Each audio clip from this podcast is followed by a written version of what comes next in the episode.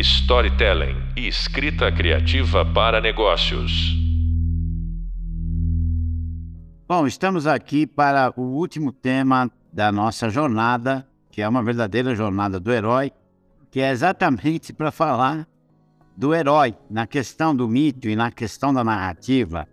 O herói, o herói, heroína, claro, a questão não é de gênero, tem uma importância muito grande na nesta trajetória, ou, usando um termo mais específico, nesta jornada, né? Então, o nosso tema de hoje, nosso tema dessa, desse encontro, mais uma vez com o professor Nelson Guarniero, né? E encerramento dessa jornada, é exatamente do herói mítico ao herói histórico. E esse é um tema é, é, que envolve ação, envolve emoção, envolve uma série de fatores que nós poderemos conversar durante esse papo, né? Porque o herói, na verdade, principalmente, na verdade, a nossa referência principal é a mitologia grega, é, ele representa personagens lendários que tiveram, que tem, né? Tiveram e tem, porque na verdade, como já foi dito aqui, o mito é um evento que aconteceu uma única vez mas ele acontece o tempo todo. Ou seja, na definição da grande especialista Karen Armstrong, o mito tem essa característica que o Nietzsche, o filósofo Nietzsche chamou de um mito do eterno retorno, ou seja, ele é circular, ele, ele na verdade ao mesmo tempo que dá conta de um evento, ele dá conta desse mesmo evento se repetir, esse mesmo evento está presente. Então, nesse sentido, o que, que são os heróis, né? Nós vamos discutir depois a questão da, da, da heroína, mas de uma certa forma é a mesma coisa. Vários exemplos que a gente pode usar. Mas o herói são personagens que tiveram uma importância muito grande nas lendas. É, e lendas que se destacam, no, onde se destacam pela força, pela coragem e principalmente pelo caráter. Né? No caso grego, havia até uma definição ética para definir o ensinamento obtido através das histórias, das lendas de heróis, que era exatamente a palavra grega arete, ou seja, alguma coisa que envolve coragem, que envolve honra, mas também que envolve é, verdade na defesa é, dos seus povos. E que foram, por isso mesmo, chamados de heróis. Mas, mas a pergunta que a gente poderia começar a conversar, eu aqui começar a conversar com o professor Nelson Guarniero, que se dedica a esse assunto, que estuda esse assunto, é que os heróis existiram ou foram lendas que acabaram é, criadas pela imaginação humana. Por isso que a relação que existe entre a trajetória dos heróis, que se repete, inclusive, é, em várias formas na modernidade, no mundo moderno, ou eles existiram realmente ou foram é, é, lendas criadas pela imaginação humana? E aí, professor Nelson, o que você poderia dizer a nós a respeito dessa dessa provocação, eu diria, né? Porque nós estamos aqui num papo, num papo informal, mas ao mesmo tempo acadêmico, ou seja, ao mesmo tempo como parte de um curso de pós-graduação é, intitulado Storytelling para Negócios e, e na qual o campo que nós pertencemos é exatamente o campo é, da mitologia, é o campo da mitologia da tradição, né, na relação entre mito e história. Então, professor Nelson. Martim, tudo bem? É. Muito obrigado, primeiro, mais uma vez aqui pelo convite, tá? Baita prazer falar disso. Pudesse, né, ficaríamos horas com um bom vinho e falando bastante. com certeza. Mas vamos lá. É... Eu até, nossa, você falou duas, três coisas que eu coloquei até aqui numa, numa colinha para eu, eu poder emendar e não perder o raciocínio. Ah, é interessante, né, Martim, essa frase que você trouxe do é, ele acontece uma vez e acontece o tempo todo. É, eu costumo passar um vídeo, um filme, é, um filme bem didático, assim, de uns 5, 6 minutos para os alunos uh, para falar do, do, da jornada do herói. E, e, e, esse filme, na verdade, ele, ele fala da jornada, mas ele tem a função de, no final, perguntar para nós: a sua vida não é assim?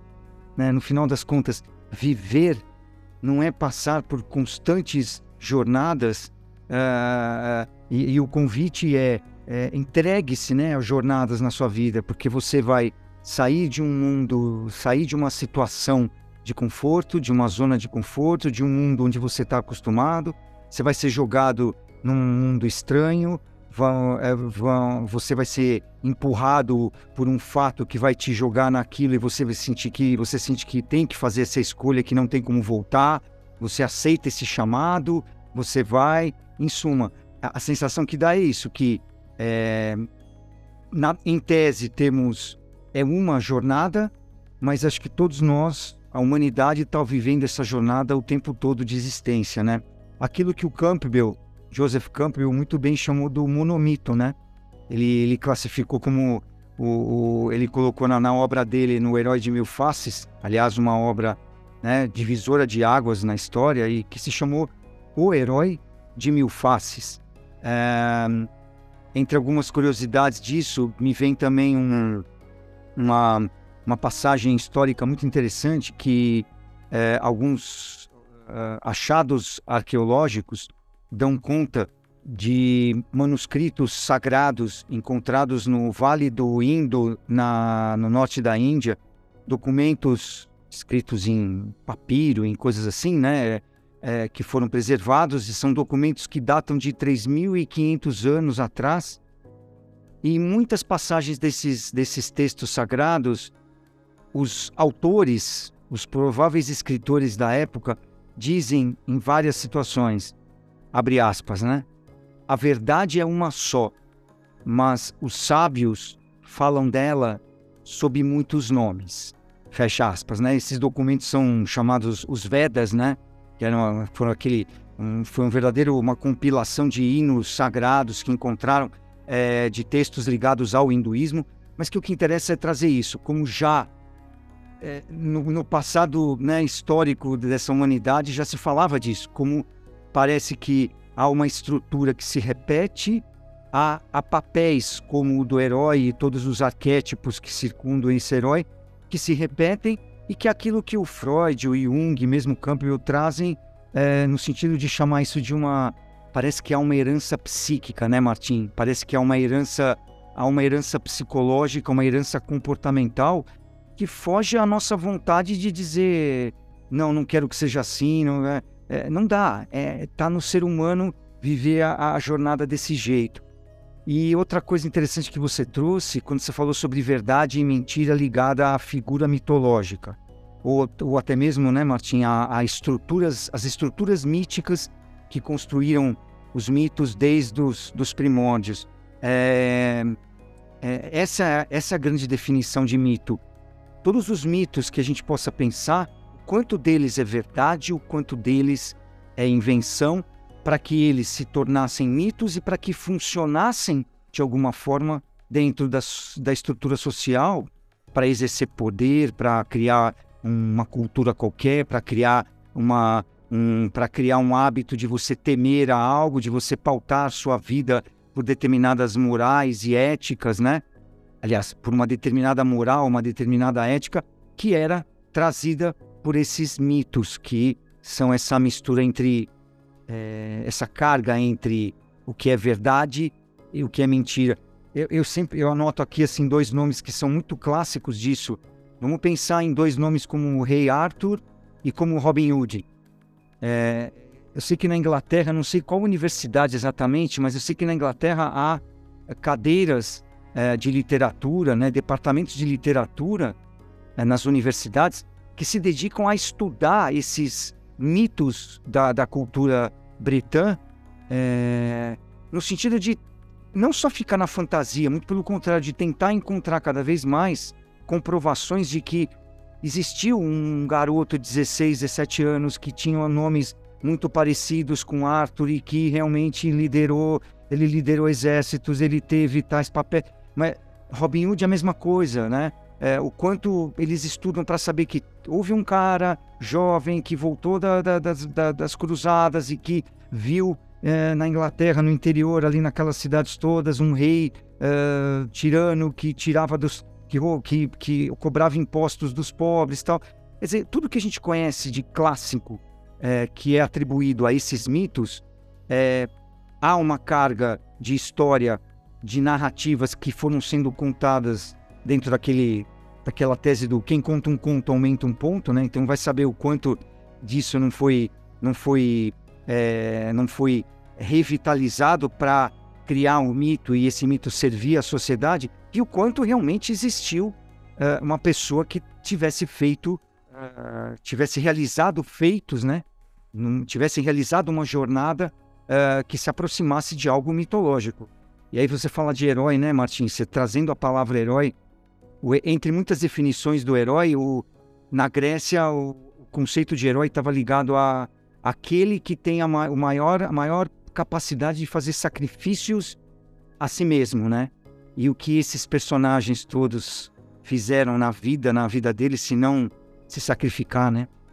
Tal qual Jesus, Maomé, Moisés, Buda, todos eles são mitos com suas cargas de verdade e de mentira. Então, você, você levantou várias questões aí que, como você falou, daria horas, né? Nosso é. papo. Vamos tentar é, é, roteirizar algumas coisas. Eu acho que a primeira característica do que você falou é exatamente em torno de uma figura, de um estudioso, que de uma certa forma conseguiu localizar. E depois nós falamos das fontes dele, né, do ponto de vista metodológico, né, uhum. que é a figura de Joseph Campbell. É, você, o que você poderia falar sobre Campbell? Por que, que ele é uma figura no campo da pesquisa da jornada do herói, por exemplo, é, e com a sua publicação, com o seu livro, né, que se tornou um clássico, O Herói das Mil Faces, é, por que, que o Campbell tem que ser lembrado sempre nessa conversa? É, eu acho que ele é um dos divisores de água, justamente com esse estudo todo. Ele, primeiro, o Campbell era um, foi um cara, é um, ele nasceu em Nova York, né? Ele, por, por, por definição, ele sempre foi reconhecido como um mitologista ou um mitólogo, foi professor, foi pesquisador tal. E tem uma coisa ligada a ele que ele conta que ele contava, né? Ele faleceu em 1980 e algo. É, ele dizia que desde a infância ele tinha fascínio pelas máscaras, as máscaras que ele via nas esculturas antigas, tal. Que ele achava que as máscaras escondiam histórias, essas histórias é, tinham coisas muito mais profundas do que a gente percebia, né, simplesmente olhando um objeto como esse. E esse fascínio pelo, pelo que está por trás da, da, dessa vontade do ser humano, da humanidade em criar, contar e usar as histórias é, com, é, como, como uma, algo tão necessário como respirar, comer, né? É, ele então segue uma vida inteira numa, na, nessa carreira de pesquisador e com o herói de mil faces, acho que eu, eu costumo dizer até para os alunos que se fosse a, a, jornada do Campbell, o clímax do ato 2 do Campbell, acho que é justamente essa obra, né? O herói de mil faces, é, e que trouxe várias, é, que trouxe várias análises sobre o poder dos mitos ao longo da, da história da humanidade. O Campbell, o que ele fez? Ele se debruçou de uma forma estupidamente grande, né? Volumosa, e comparou é, é, religiões, textos sagrados, culturas, lendas, folclore, é, estudou antropologia para comparar os hábitos de vida de épocas e tem, tempos e lugares de qualquer que, que, fazem parte dessa, dessa linha, dessa história toda da humanidade. Especialmente ele, ao comparar, encontrou uh, pontos de semelhança muito fortes entre civilizações e culturas que não que faziam parte de pontos absolutamente distantes no planeta, que não faziam ideia da existência umas das outras, inclusive em tempos distantes que não permitiam que as pessoas soubessem se aquilo tinha existido ou não. E o que ele encontra na grande cultura humana são semelhanças incríveis, é, semelhanças muito fortes nessa estruturação dessa ideia da aventura dos mitos. Mitos que são criados dentro das sociedades e que parecem percorrer uma jornada, um caminho com determinados passos esses passos são muito parecidos, inclusive com nominações e com funções e com é, é, ações dramáticas que se assemelham absurdamente. E isso ele compara, como eu já falei, então é na religião, na cultura, no folclore, nos hábitos, tal.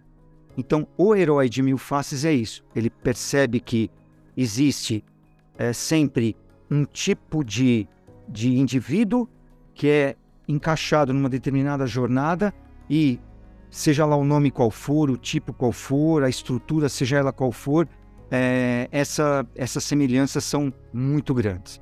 É, então, essa para mim é a, a, a, essa é a grande, a grande contribuição do Campbell. E ele que trouxe também, ele não traz do nada, né, Martim? A gente costuma dizer isso, né? Ninguém, ninguém tira nada do nada, todo mundo está evoluindo em cima do que outros que vieram antes já fizeram. Então, ele se debruçou sobre tudo que o Freud trouxe na psicanálise, o que Jung trouxe na psicanálise.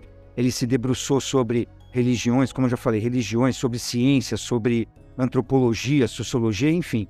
Foi um cara que é, é, uniu muitos campos do conhecimento para conseguir é, trazer tudo isso e que serviu para então formatar essa, isso que ele chamou de a aventura do herói, esses passos todos que logo depois, aí no decorrer do século XX, vem depois um outro autor que é o Christopher Vogler, que de certa forma simplificou a aventura do herói e colocou ela mais, mais acessível para que o, né, a cultura ocidental pudesse acessar isso na, na, na, na, criação de histórias, né, seja ela em qualquer forma de arte que, que seja. Né. Então, para mim, essa, esse é o papel, grande contribuição dele. Não, então vamos ver se, se eu entendi corretamente o que você propôs. Você chamou atenção para. Vamos ver se é isso mesmo. Dois aspectos. Um aspecto é a atração do, do autor é, com relação às máscaras, né? Ora, máscara em grego é persona, né? Que é exatamente a máscara mesmo, a máscara que cobria o, ao rosto dos atores no teatro grego, que é exatamente da palavra grega persona, que dá origem à palavra personagem, mas também dá origem à palavra personalidade. Então, você tem dois, dois focos aqui, né? Tanto no ponto de vista psicológico do indivíduo, na questão da personalidade, tanto na questão da, da, da representação de algum personagem que ele, no qual ele atua, né?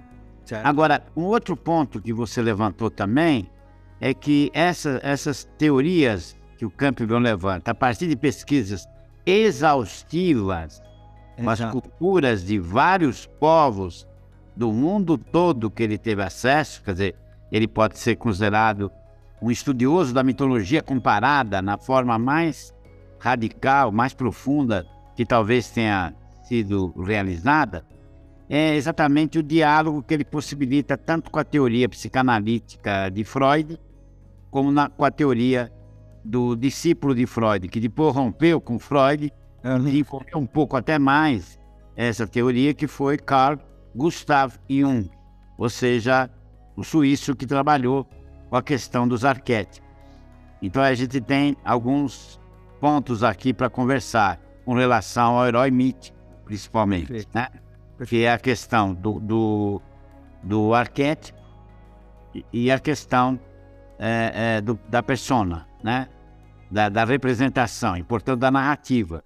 Exato. No caso do arquétipo, o que, que você poderia é, dizer para nós é, na sua pesquisa e na sua reflexão sobre essa noção? É, o Jung, ele, ele quando, como bem você falou, né, ele vem, ele, ele estuda com, ele, ele aprende com, com Freud e tal, e lá na frente eles vão se se divergir, especialmente acho que que é o que baliza a, a entrada do, do Jung, o aprofundamento dele na questão do arquétipo, porque basicamente o ponto de discórdia é quando Freud fala sobre uh, uh, a questão que as pessoas, os pacientes traziam uh, nos sonhos fantasias que eram fruto de do condicionamento que elas tinham na vida eh, eh, com experiências individuais, ou seja, aquilo que era trazido na fantasia para o, para o Freud era algo muito individualizado, o Camp, o, Campbell, o Jung é, num determinado momento, ele decide, ele olha com outro, ele joga um outro olhar e traz o seguinte, que havia essa, é, eu, eu gosto dessa expressão, ele descobre sinais claros de que há um, parece que há uma herança psíquica, psicológica na humanidade que entregava não experiências, é, não experiências uh, tão individualizadas, mas havia um padrão de personalidades, de comportamentos, de temperamento, caráter, é, identidade, em suma, o ser humano parecia apresentar, vou falar de um jeito meio a grosso modo, né, Martim? Mas é como se assim, parece que a humanidade tem umas forminhas de gelo assim prontas, né? Dentro das quais é, milhares e milhões de nós, ao longo dessa história toda e por mais sei lá quantos milhões de anos que a humanidade vai existir desse jeito, a gente vai sempre se encaixar. Cada um com suas diferenças. Claro que existem diferenças, não, não há. É, assim como não há um ser humano igual ao outro 100%, os próprios arquétipos é, é muito é, é, importante quem vai desenvolver, trabalhar com isso, saber que os arquétipos não são 100% só aquele arquétipo. Então, um herói não é 100% herói o tempo todo. O vilão, aquele, aquele arquétipo da sombra, ele não é 100% aquilo ali só. O guardião do limiar, o arauto, o pícaro, aquele que é o engraçado, aquele que é não sei o quê. Né? Em suma, os arquétipos, quando, né, isso vai ser um outro momento, mas quem, quem quiser se debruçar sobre isso vai encontrar os arquétipos e tem que perceber o seguinte: assim como nós, esses arquétipos também não, tão, não são 100% só aquilo. É, e aí, uh, uh, o Jung, ao trazer isso, ele traz ao conceito do inconsciente coletivo.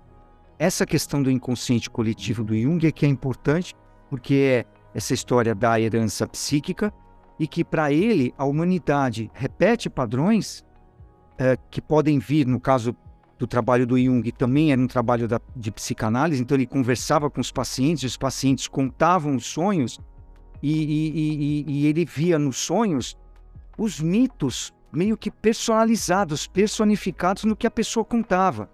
E esses, essa, essa coisa mitológica estava ligada aos arquétipos. Então, as pessoas narravam histórias de si mesmas que vinham pelos sonhos e que o Jung identificava ali. Peraí, esse comportamento é igual a um outro comportamento de alguém que me conta uma outra história que não faz ideia da existência da outra, que vivem histórias completamente diferentes é um homem e uma mulher, é uma criança e um outro, é uma idade diferente, é uma classe social diferente. Então, por que, que essas pessoas trazem um mesmo tipo de comportamento, de temperamento, de personalidade de, e de papel social nas suas jornadas, né? Então, é, basicamente, acho que o conceito de arquétipos dá para dá ficar é, por aqui, a gente consegue entender. E por que que então o Campbell pega tudo isso, observa, espelhando tudo isso, ele vê os arquétipos na história da humanidade inteira. Desde, como você falou bem, né? Você até usou adjetivos, você falou um trabalho exaustivo, né? O Campbell chegou à exaustão, né? Porque ele traz um, um volume de conhecimento que você fala, ah, é possível que esse homem foi uma vida inteira, né, para conseguir trazer tudo isso. Né? A ponto dele ser convidado para dar consultoria na realização de, umas obras, de uma das mais importantes obras cinematográficas de todos os tempos. Não é verdade? É exato. Que é Star Wars. Star Wars. Quer dizer, tem até filmagens sobre a entrevista que ele dá, que é gerou um livro chamado Poder do Mito. Exato. Relação. Então fica aí como sugestão de leitura também para quem quiser se aprofundar na trajetória do Campbell e até no desdobramento da sua jornada, né? Uma jornada de herói, inclusive intelectual e cultural, é, que contribuiu para uma das obras mais significativas da história do cinema em torno da construção dos personagens, né? Da construção narrativa que, que corresponde exatamente a uma ficção científica que se passa num futuro totalmente distante, mas que dialoga com o que há de mais ancestral, que dialoga com o que há de mais remoto na nossa herança psíquica, né? Na, Exato. E, portanto, comunica. E, portanto, comunica. Exato. E, a, e, a, e a, o que a gente vê em Star Wars é, a, gente disse isso para os alunos, né? Você pega um jovem que entra e chegou, chegou ali com seus 16, 17 anos e, e é um maníaco de Star Wars, você fala, então, deixa eu. É, é, você pode se sentir maníaco por isso, porque é, ficção, futuro, tecnologia, é, tudo atrai, né? Figurino e essas, essas, essa, esse universo imaginário extremamente parece que infinito em termos de forma, né? É, tudo bem, isso tudo parece ser encantador, mas certamente essas pessoas aos poucos vão percebendo que o que as faz se encantar é a jornada construída em Star Wars, que envolve especialmente algo, é, né, né? Acho que assim, é, quase, quase sagrado, né? Existe o pai e o filho. Eu costumo brincar com os alunos, eu falo assim: pai e o filho, faltava só o Espírito Santo ali, que talvez possa ser a força, né? A força em si, né? O lado né? Venha para o lado, o lado, o lado, o lado, a luz da força, aquela coisa toda. Parece que a força é o Espírito Santo e você tem o pai, que é o Darth Vader, e tem o filho, que é o Luke Skywalker. E essa, essa tríade movimenta o universo todo. Então, então a gente diz, tá aí, é, você até usou uma palavra também muito boa, agora você falou essa estrutura que é ancestral, né? Ela foi muito bem construída, foi super bem. É, o George Lucas estudou extremamente muito bem na obra do Campbell e conseguiu dar uma roupagem fantástica num mundo futurista, um mundo que a gente não consegue nem imaginar quando que se passa aquilo, né? Não dá nem para datar direito. E essa entrevista que você falou, Martim, que deu a é, para o pessoal aí que está nos ouvindo, o livro Poder do Mito, que virou um livro. E, Bill Moyers. Então, é, do Bill Moyers, exatamente. Dá, é só digit, procurar aí na, nos streams. Ou... Foi na fazenda do Jorge Lucas, né? Que foi, Exato, foi no. É, realizado na fazenda dele. Exato, ele, na, na, é uma biblioteca assim, gigantesca. E o entrevistador conversa com, com o Campbell. É uma entrevista de uma horinha, assim, e ele Sim. revela tudo ali, fica muito e é claro. É fundamental. Agora, então, o que está em jogo aqui? Né? É, é, em jogo não só um aprofundamento, é, mas também uma sugestão de leituras e de repertórios que envolve esse tema que a gente está tratando. É, mas indo num aspecto mais remoto, ou seja, indo na, na fase em que os mitos passaram a ser questionados e até estudados, né? É, que é a questão inicial, inclusive, no, no, caso mais remoto, se os heróis existiram ou foram lendas, que é o foco que eu estou colocando aqui para a gente uhum. refletir, eu diria o seguinte: tem um filósofo antigo que não é muito falado, e, nem, e não, achei nem no Campbell ele falar desse filósofo, que é um filósofo grego, é, chamado Evêmero. O Evêmero é, defendeu uma tese bastante interessante, polêmica, quero deixar bem claro, mas bastante interessante. Ele dizia que, na verdade, os heróis eram reis ou guerreiros que existiram numa época extremamente remota é, e, e, seus atos foram ampliados através das histórias que foram contadas. Essa, essa teoria acabou sendo conhecida pelo nome de evemerismo, ou seja, o evemerismo é uma crença que a origem dos heróis lendários tenha sido histórica. Na verdade, é uma tentativa de colocar na Terra é, é, qualquer explicação sobre uma informação. É, e que com o tempo sofreram radicais transformações que deram a vida àqueles sujeitos dimensões de superpoderes, tá certo? E o que daria até um modelo, né? Um modelo que acaba se tornando padrão e que se repete em várias histórias que são construídas. E onde o Evêmero se baseava para é, dizer que era uma prova da sua tese ele se baseava basicamente nas notícias e na memória que se construiu em torno de um, de um rei, de um jovem rei da Macedônia, chamado Alexandre. Ou seja, que Alexandre da Macedônia adquiriu, com o decorrer do tempo, a dimensão de uma verdadeira divindade.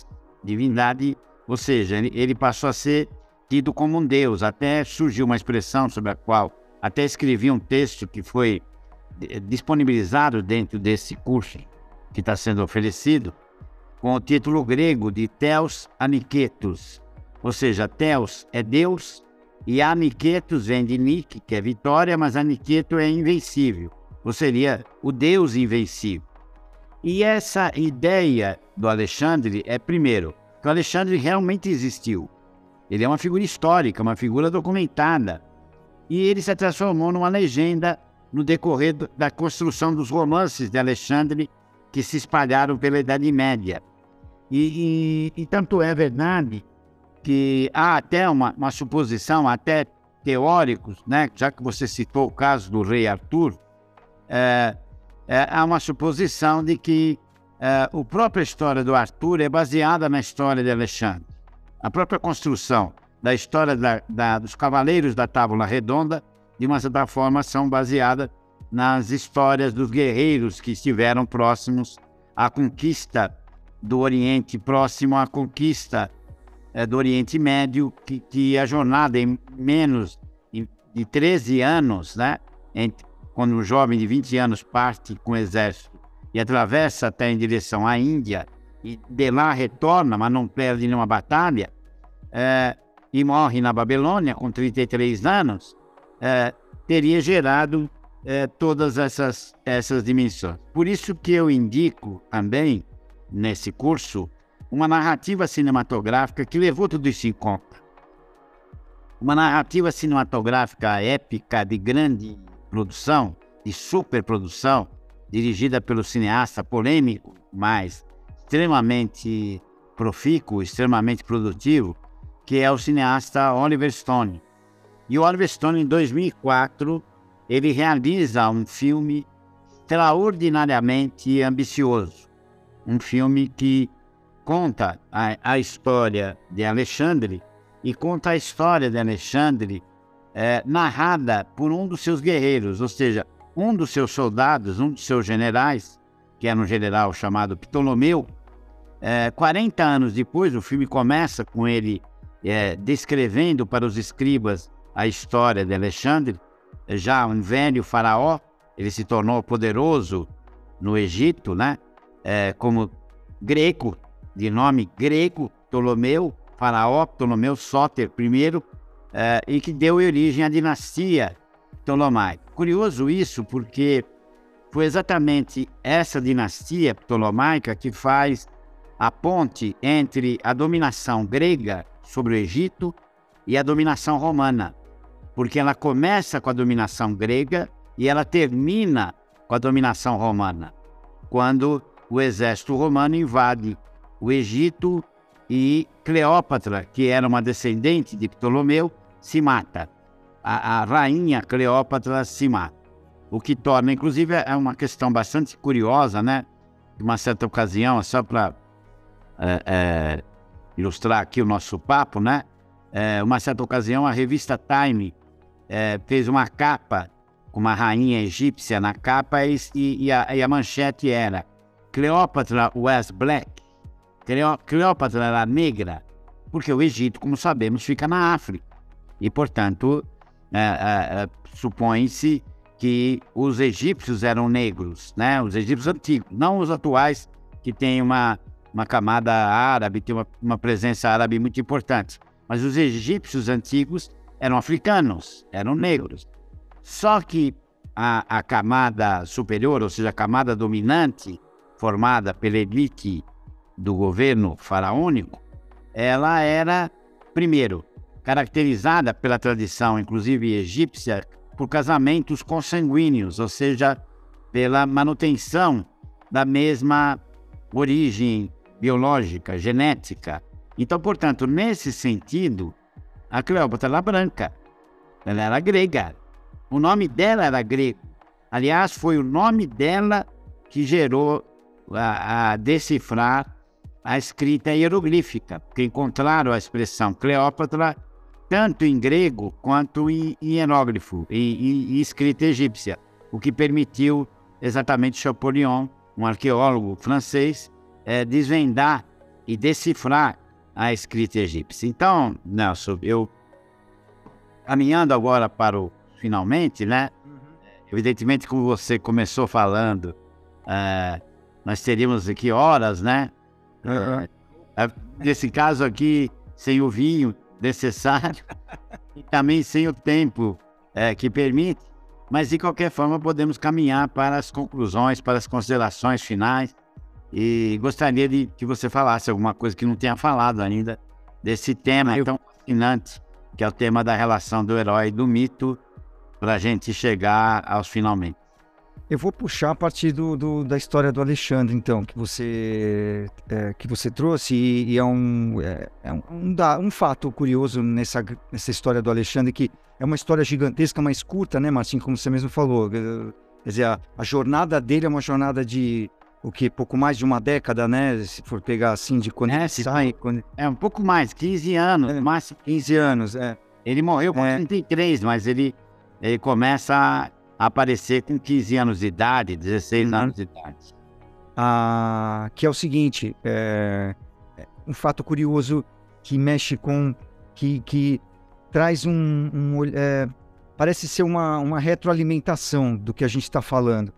Ao mesmo tempo que é, ele foi objeto de estudo, é, foi, foi, foi, foi observado como uh, aquele que aquele mito que nasce uh, da verdade e tal, é, é, mas fica comprovado que a jornada dele coloca o ser humano num patamar que o diferencia dos outros seres humanos. É aquela história.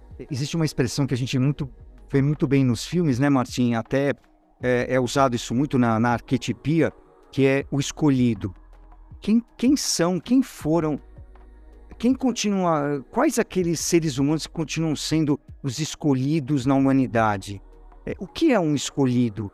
O que é um mito, se não aquele escolhido para é, seguir aquela trajetória que pode terminar na, na tragédia, né? O herói trágico que assim não vai fugir daquele destino, que vai fazer sacrifícios e que tem essa capacidade de se tornar o escolhido. É, tal qual Jesus foi escolhido, Maomé, Buda, uh, Arthur, Robin Hood, Joana Dark e inclusive o, o, o senhor Neil Anderson, que é protagonista de Matrix, que quantas vezes durante o filme é apontado como é, o, né, o Morpheus, que é o, o chefão lá do negócio, diz, é ele. As pessoas dizem, ele? Um hacker? Um bandido? Ele? Você tá maluco? Ele é o escolhido. E ele é levado para conversar com o oráculo, porque ele é o escolhido. Então, nessa, nessa pegada dos escolhidos, eu acho que a ideia de Alexandre é, traz também um, um, fato que é atribuído à vida dele, vinda, um fato vindo de Aristóteles, que foi o seu, foi uma espécie de uma espécie de tutor, né, de Alexandre. É, preceptor. Chegou a ser professor dele. Professor. E é, reza a história, reza a, a lenda, sei lá, que Alexandre tinha três objetos, né, Martim? A gente sabe muito bem isso. Ele dormia em qualquer lugar do mundo que ele estivesse, ele dormia com três objetos debaixo do travesseiro dele: uma adaga, uma faca para se proteger, claro, uma caixa e dentro dessa caixa uma cópia da Ilíada de Homero. É. Então a questão aqui é pergaminho, né? Pergaminho. E aí assim é dizer é, o que se sabe historicamente é que quantas, quantos movimentos, inclusive coisas ligadas a, a movimentos militares, a, a, a, decisões estratégicas no mundo militar de Alexandre, né? quanto que ele não tomou de decisão inspirado por uma narrativa que de Homero, da Ilíada. De Homero, uma narrativa que o quanto se sabe que dela foi verdade ou não, não se sabe, mas que ela inspirou, que a, que a história fictícia inspirou um mito a fazer coisas que realmente aconteceram, é, é, um, é fascinante, né? A gente olhar o, é, o real. A verdade e a invenção vão permear a nossa vida. Não, e, e só para terminar, né? A, a, a história, né? Ou lenda, né? Que ele dizia ter, sido, ter tido feito uma escolha, né? Que a escolha que Aquiles, que é o grande herói da Ilíada, da, do mito heróico da, uhum. do, do, da Ilíada, Aquiles, que teria escolhido a vida curta, que preferia a vida curta de um guerreiro à vida longa de um sábio. Né? Olha. Então, então, nesse sentido, ele teria cumprido isso ao ter vivido que o herói morre cedo também. Exato, né? É, Exato, a gente pega. Essa é uma característica também da estrutura em que os velhos vão contar a história, que somos nós, né? Exato. Aristóteles vai estudar. E é isso. Bom, professor Nelson Guarnieri, eu queria agradecer profundamente a sua participação dessa nossa jornada e muito contente, muito ilustrativo e realmente muito inspiradora essa conversa aqui. Muito obrigado pela sua presença, tá bom? Obrigado, Martinho, você mais uma vez pelo convite e pela troca de conhecimentos. É sempre uma experiência inesquecível. Obrigado pela atenção mesmo, gente. Valeu. Valeu. Storytelling e escrita criativa para negócios.